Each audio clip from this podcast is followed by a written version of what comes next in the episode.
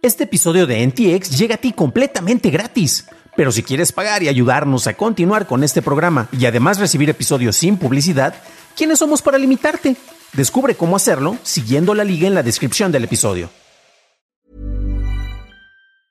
Hey, I'm Ryan Reynolds. Recently, I asked Mint Mobile's legal team if big wireless companies are allowed to raise prices due to inflation. They said yes. And then when I asked if raising prices technically violates those onerous two-year contracts, they said, "What the f*** are you talking about? You insane Hollywood ass."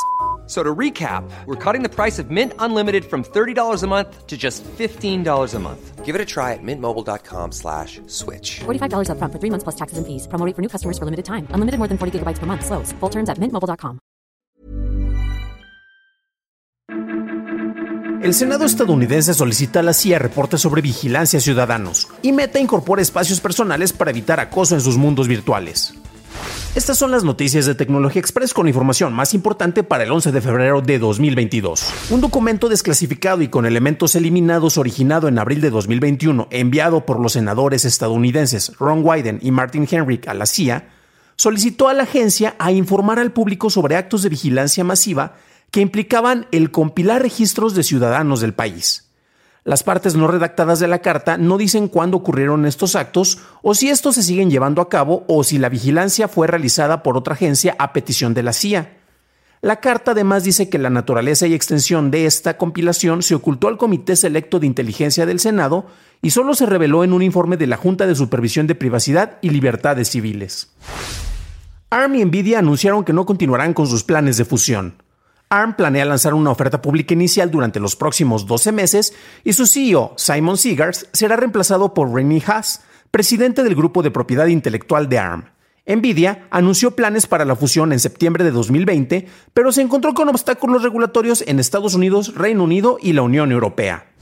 Apple anunció la función Tap to Pay en iPhones. Esta le permite al usuario aceptar pagos de Apple Pay en un dispositivo con un toque desde otro teléfono, billetera digital o tarjeta de crédito sin contacto.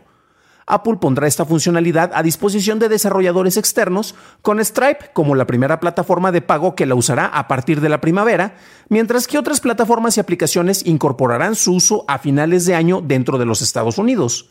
Está disponible en iPhone XS y disponible también en dispositivos más recientes. Continuando con Apple, esta compañía actualizará los AirTags y Find My Network para tener un mejor manejo de privacidad y combatir el acoso. Una advertencia durante la configuración aclarará que el uso de los AirTags para arrastrar a personas sin su consentimiento es un delito y que las AirTags están diseñadas para ser detectadas por las víctimas y las fuerzas de la ley pueden obtener información de identificación sobre el usuario. Apple dice que puede proporcionar detalles de la cuenta si son solicitados por medios legales.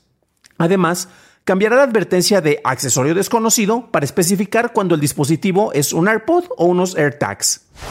Wordle encontró una nueva casa y una nueva dirección web tras su adquisición por el New York Times. En su sección de preguntas y respuestas, el Times dijo que las estadísticas se transferirían automáticamente una vez que el juego completara su mudanza. Sin embargo, algunos usuarios informan que las estadísticas están incompletas. La compañía tuiteó que su equipo de juegos está investigando este asunto. Fuentes de Business Insiders dicen que Google degradó el proyecto de Stadia de manera interna y ahora se enfoca en proporcionar recursos de transmisión para otras compañías en lugar de conectar juegos al servicio de Stadia en sí. Google llama a este backend Google Streams y se está utilizando para impulsar el primer videojuego de Peloton, Lane Break, el cual está disponible de manera limitada. La unidad ahora prioriza el trabajo de prueba de concepto de Google Stream y fuentes cercanas dicen que cerca del 20% del enfoque se centrará en la atención a clientes de la plataforma. En respuesta a los informes de acoso sexual que ocurren en la plataforma de realidad virtual Horizon Worlds de Meta, la compañía ha activado una función de espacio personal de forma predeterminada, tanto en Worlds como en el servicio de eventos Horizon Venues. Esto evitará que los avatares se acerquen a más de un metro, aunque todavía puedan chocar puños o saludarse. La función permite que los avatares atraviesen a otros avatares, por lo que no impide el paso de los personajes. Toshiba anunció que escindirá su división de dispositivos, incluyendo la sección de semiconductores, en una empresa independiente. Toshiba anunció previamente planes para una división tripartida en unidades de infraestructura, chips de memoria o dispositivos, pero cambió sus planes debido a reacciones de los inversionistas. El Servicio de Impuestos Internos planea alejarse del uso de un sistema de reconocimiento facial de IDMe para autentificar a personas que crean cuentas en línea. La agencia buscará opciones a corto plazo que no impliquen reconocimiento facial para la autentificación y dice que el cambio no afectará la posibilidad de presentar declaraciones. Continuando con IDMe, la empresa hará que la verificación de reconocimiento facial sea opcional para todos los clientes gubernamentales del sector público. A partir del 1 de marzo, los usuarios también podrán eliminar los escaneos faciales y la empresa seguirá ofreciendo verificación de identidad humana en una videollamada grabada con un representante de la compañía. En el reporte anual a la Comisión de Bolsa y Valores, Meta comentó que la compleja y cambiante legislación estadounidense y extranjera que involucra transferencias de datos entre Estados Unidos y la Unión Europea podrían hacer que la compañía sea incapaz de ofrecer una cantidad considerable de sus productos y servicios como Facebook e Instagram en Europa.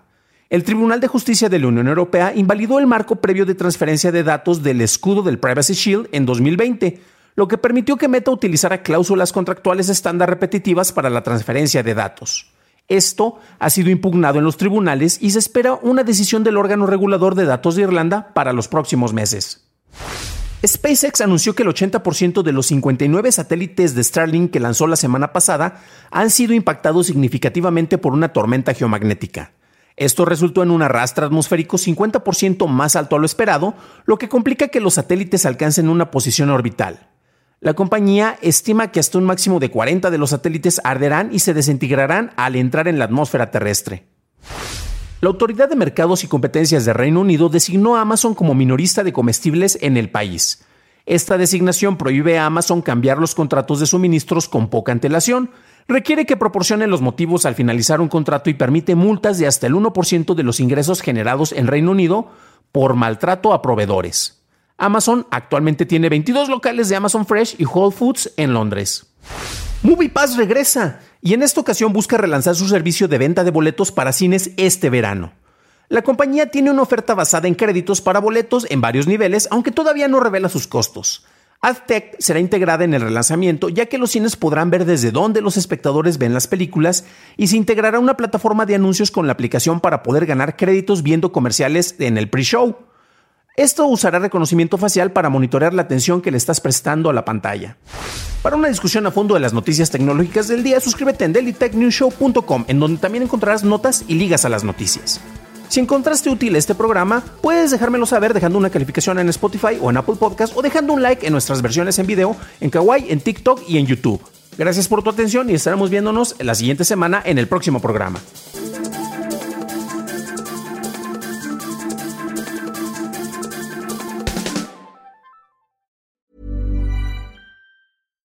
If you're looking for plump lips that last, you need to know about Juvederm lip fillers. With Juvederm Volbella XC and Juvederm Ultra XC, your lip look, whether it's subtle or bold, can last up to one full year with optimal treatment and no additional maintenance. Find a licensed specialist and see if it's right for you at juvederm.com today. That's J U V E D E R M.com. Add fullness to lips in adults over 21 with Juvederm Volbella XC or Juvederm Ultra XC. Do not use if you have severe allergies or a history of severe allergic reactions, or if you're allergic to lidocaine or the proteins used in Juvederm. Tell your doctor if you have a history of scarring or taking medicines that decrease the body's immune response or that can prolong bleeding. Common side effects include injection site redness, swelling, pain, tenderness, firmness, lumps, bumps, bruising, discoloration, or itching. As with all fillers, there's a rare risk of unintentional injection into a blood vessel, which can cause vision abnormalities, blindness, stroke, temporary scabs, or scarring. For full important safety information, visit juvederm.com.